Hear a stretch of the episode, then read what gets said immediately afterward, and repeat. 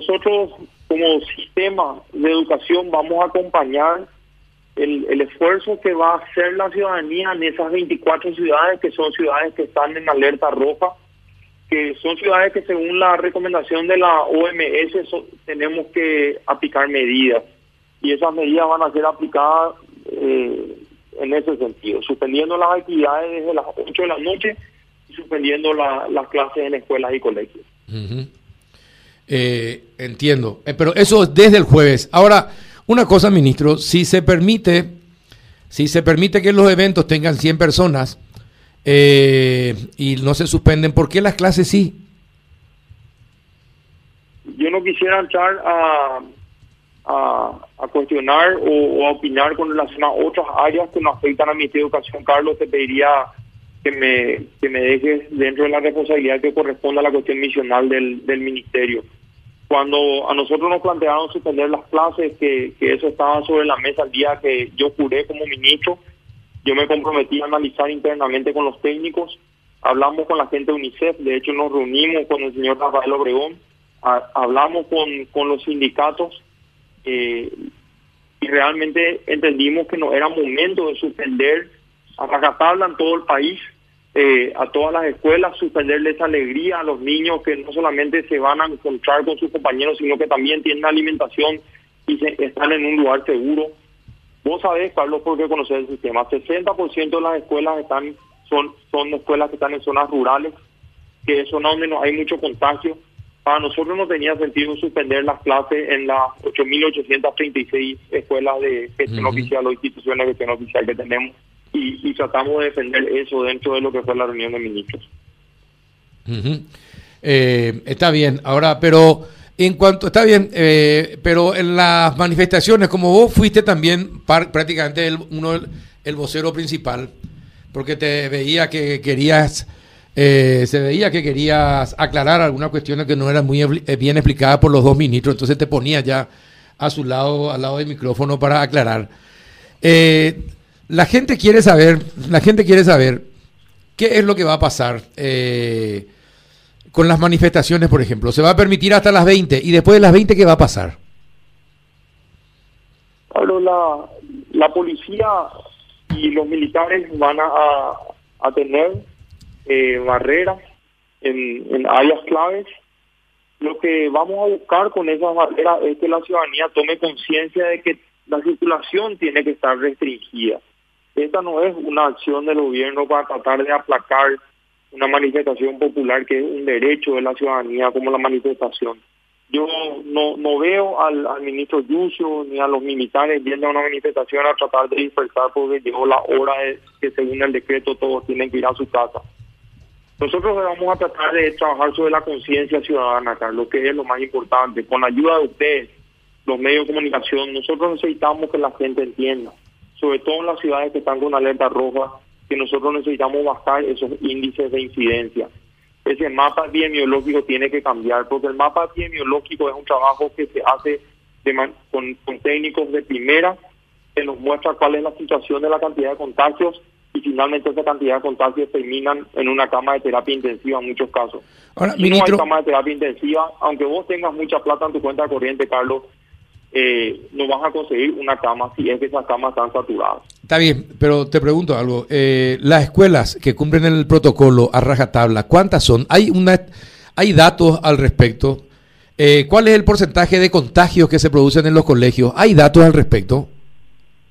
6.970 escuelas han sido habilitadas en, en los distintos eh, departamentos y, y nosotros tuvimos efectivamente reportes en cinco instituciones. En algunos casos en escuelas rurales tuvimos que cerrar la escuela completa y en algunos casos en, en, escuelas más grandes se cerró solamente la burbuja. El Ministerio de Educación tiene más de 100.000 burbujas armadas en un programa que está muy bien estructurado, con el cual se trabajó durante seis meses con el Ministerio de Salud y se implementó una vuelta a clase realmente segura y realmente eficiente. Nosotros tuvimos reporte de 5 de 6.970 instituciones habilitadas. Bueno, y si tenés, eh, ¿y qué porcentaje? Es, pero súper ínfimo. Entonces, eh, y eso es en todo el país y en la zona roja, inclusive en la zona roja, ¿verdad?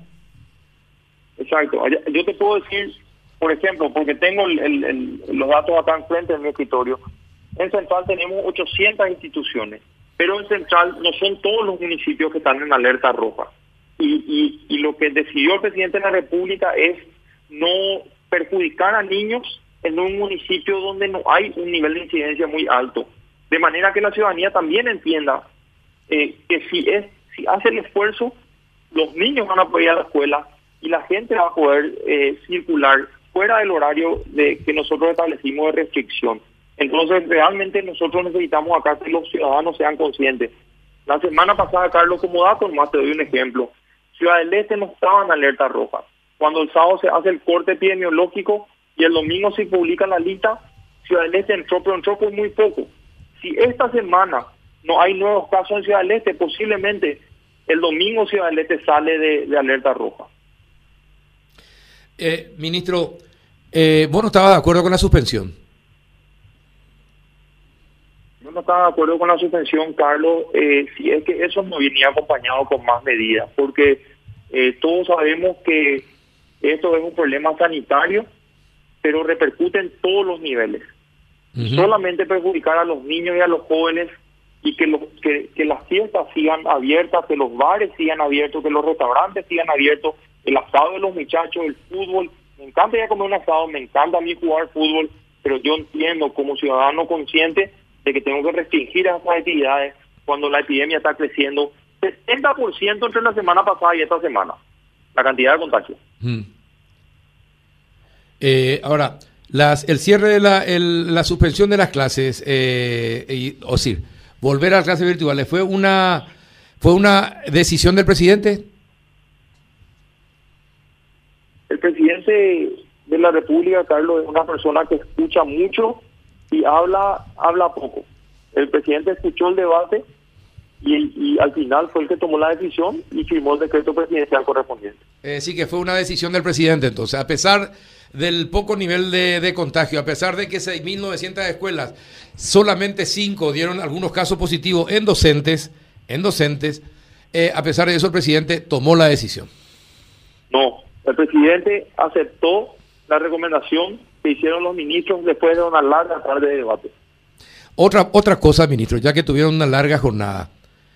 Eh, se sabe que la aglomeración es uno de los caldos de cultivo para eh, el contagio. ¿Qué pasa con el sector transporte? ¿Por qué no se sanciona a los transportistas que en este momento, en este momento de pandemia, cuando se le pide a muchos sectores, ellos agarran y toman la decisión de hacer reguladas? Se llenan los, los, los micros. Hoy, temprano, esta mañana, estábamos observando las imágenes de los ómnibus y las personas esperando. ¿Por qué no se le sanciona a los transportistas como corresponde? Porque eso sí es criminal, eh, ministro. Jugar con la vida de la gente, hacer en este momento reguladas, obligando a que la gente vaya apiñada en los buses. ¿Y el control? ¿Dónde está el viceministerio del Transporte? ¿Dónde está la policía? ¿Dónde está la fiscalía? ¿Y el control del gobierno? Mi querido Carlos, yo estoy de acuerdo contigo. Lo que te puedo decir es que el gobierno está trabajando en eso en este momento pero te pediría que te remitas a las actividades eh, que corresponden a esa área de manera que yo no te diga algo que esté fuera del lugar. Lo que sí te puedo decir es que esta mañana se está trabajando en esa misma línea que vos acabas de mencionar. Ajá, ah, bueno. Eh, por eso tal vez no nos atienda todavía el ministro, el viceministro de Transporte, ¿verdad? Seguramente, Carlos. Bueno. Eh, y otra cosa más. Controlen a las fiestas clandestinas, ministro eh, no puede ser, yo te digo, eh, hay imágenes de patrulleras en la esquina de lugares donde se, realizan, donde se realizan fiestas clandestinas. Saben y no se intervienen. y después nos quejamos y se puede evitar. A lo mejor si la policía intervenía, señores, hasta las cero horas, chau, se van a sus casas, intervienen o si no, se cumplen las normas, que vengan los fiscales y apliquen las sanciones correspondientes a lo que incumplen los decretos. Pero me parece que hay que, hay que controlar la fiesta clandestina y hay que controlar a la policía que controla la fiesta clandestina. Imagínate en el dilema que estamos. Recién me, hablaba de la Escuela Inmaculada Concepción. Ayer a la noche veíamos en, en, presidencia, después de, la conferencia de prensa, una, una fiesta que según decían eran de 10.000 personas. Realmente ese tipo de cosas a mí no me entra en la cabeza, Carlos, pero te pido por favor que después de que termine el ministro Arnaldo Yucio su reunión con, con, la, con los sectores afectados, que entiendo que ahora están en el Ministerio de Hacienda reunido con ellos, que haga el ministro Yucio, sin duda una preocupación que yo tengo, una preocupación que él tiene, yo estoy seguro que el ministro está, está trabajando para tratar de, que la policía haga el trabajo como tiene que hacer. La FEDAPAR rechaza eh, la suspensión, ministro. Ya sabe, ya tiene usted el comunicado yo tengo un tengo un contacto muy fluido con, con, los distintos gremios, incluido con el con el presidente de CEAPAR. A nosotros nos, nos dolió mucho tener que, suspender las actividades. En un momento dado, Carlos, eh, nosotros también analizamos dentro de la reunión la posibilidad de suspender las clases en, en, las escuelas públicas y no hacer en los colegios privados. Eh, pero pero el análisis un poco ahí pasó también por, por, por no agrandar la brecha que existe entre el sector público y el sector privado. Entonces, cómo quedan los subvencionados, cómo quedan las escuelas públicas que hicieron inversiones, si es que el ministerio eh, cierra las 6.970 escuelas en todo el país o las que están en alerta roja porque son públicas y no hace con las privadas. Es muy difícil, Carlos, esa decisión y yo entiendo que cuando se toman decisiones de este tipo hay gente que está de acuerdo y hay gente que no está de acuerdo. Lo que no podemos estar de acuerdo, estar de acuerdo todos los paraguayos es que este es un momento de cuidarnos, de cuidar lo esencial.